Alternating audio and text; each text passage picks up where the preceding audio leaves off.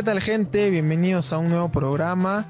Hoy no hay el ánimo más alegre porque bueno, hemos tenido el día de ayer un debut doloroso frente a Brasil, pero bueno, no quiere decir que es un partido que tengamos que tomar muy muy en cuenta para evaluar el desempeño de la selección porque Brasil ha demostrado ser una selección que está, que está fuera de serie, que sencillamente está a otro nivel, es hoy por hoy de las selecciones más poderosas del mundo.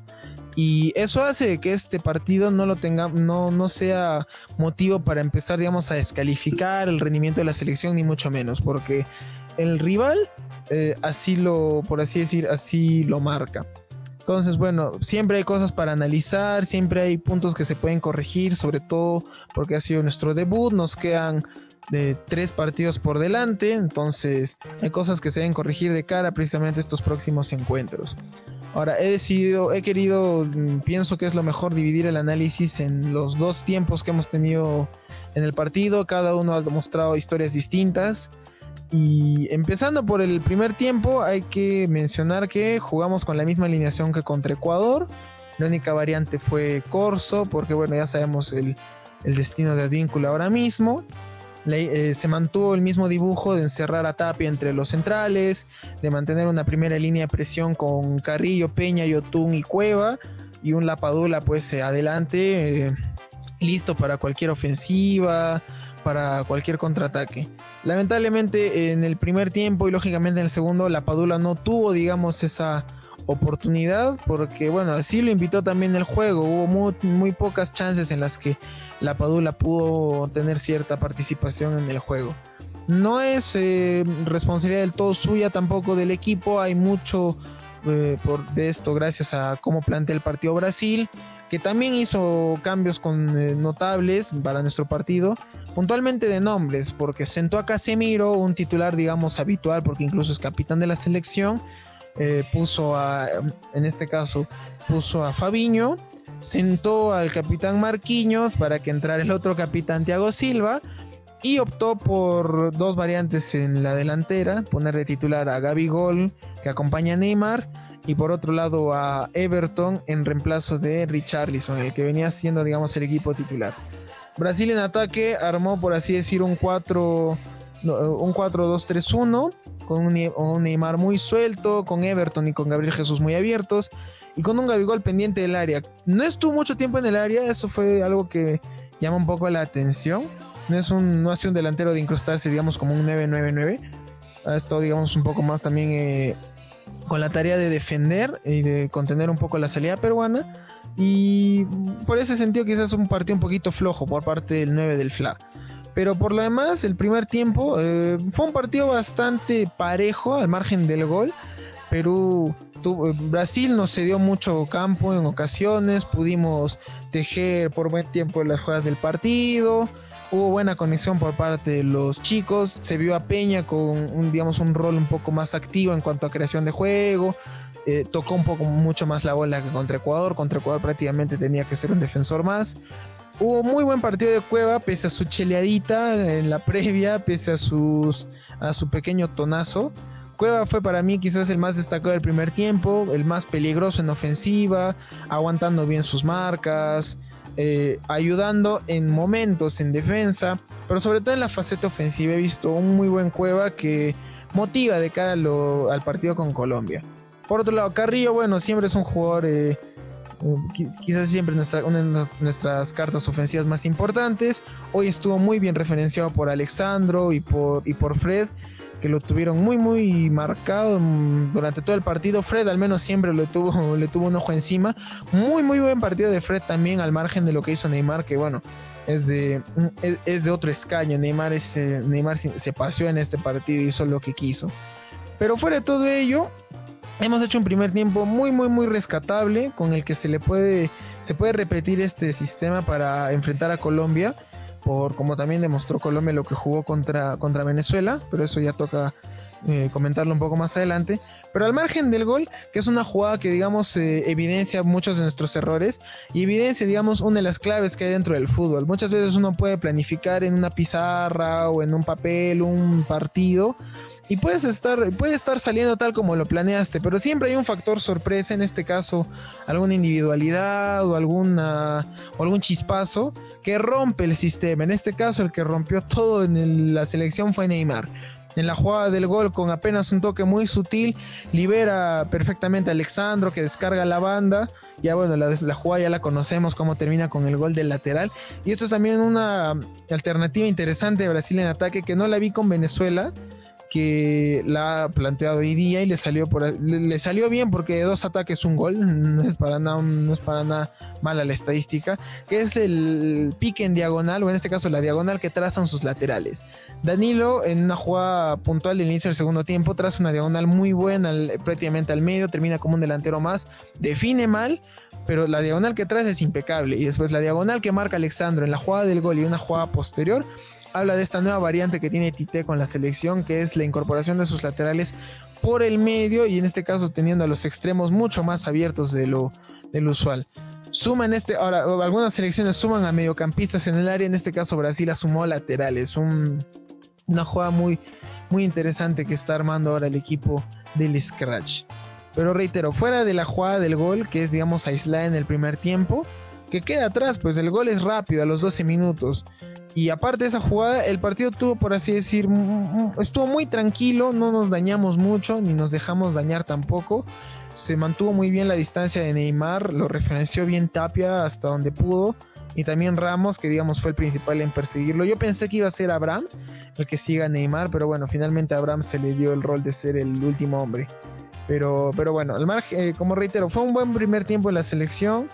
Pero ya, pasando ya al, al comentario del segundo tiempo, aquí empezamos a ver mucho el factor desgaste. Lo que tienen selecciones como Brasil, eh, Francia o bueno, selecciones top es que arman de tal manera su juego o generan su juego de tal manera en el partido que terminan, terminan el partido mucho más enteros físicamente.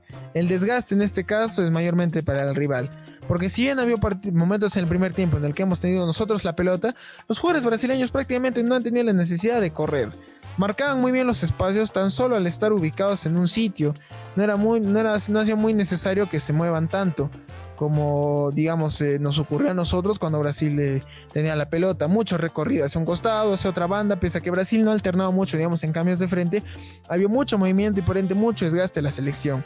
Y se empezó a notar pues a la falta de media hora, ya con un tapio un poco más fulminado.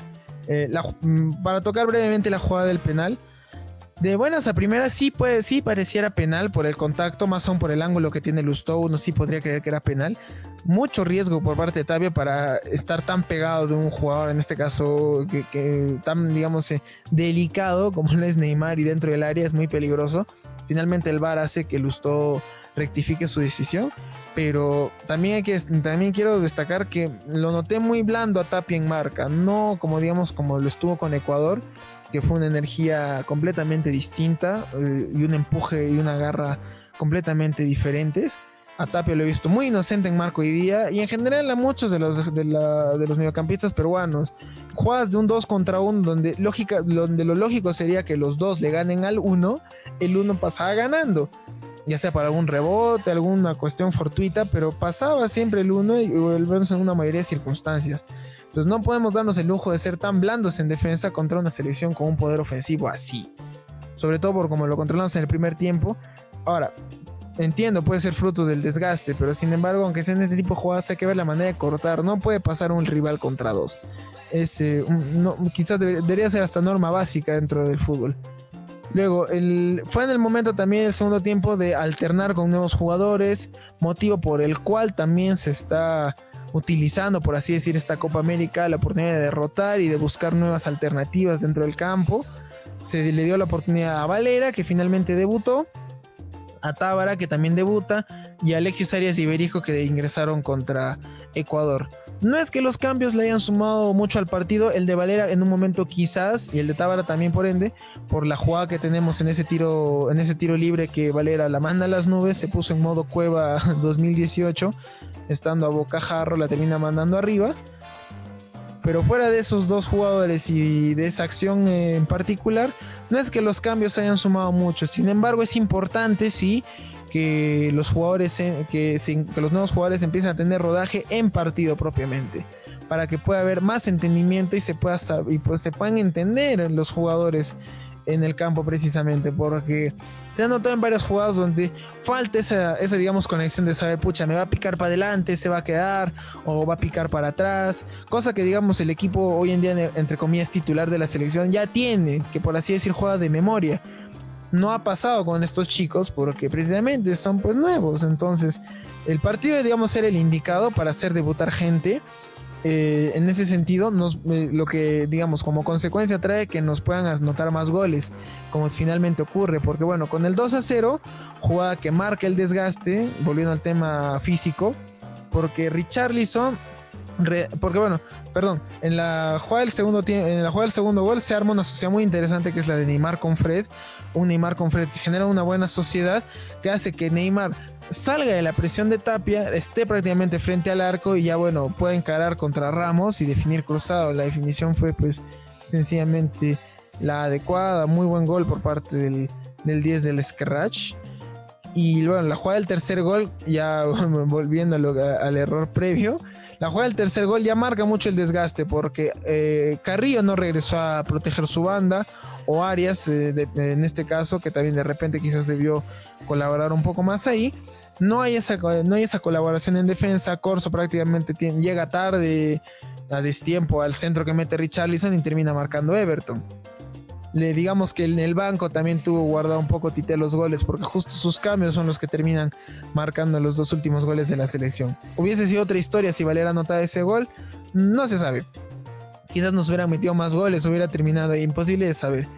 Pero bueno, al margen de este mal resultado que tiene la selección, desnuda errores que hay que empezar a corregir. Eh, al margen del desgaste, hay que fortalecer un poco más el medio campo. Porque más aún, si es que se tiene un tapia muy, de, muy, por así decir, agotado por lo que le exige el partido, los cambios deben estar, digamos, eh, dirigidos a cubrir este caso, esta falencia.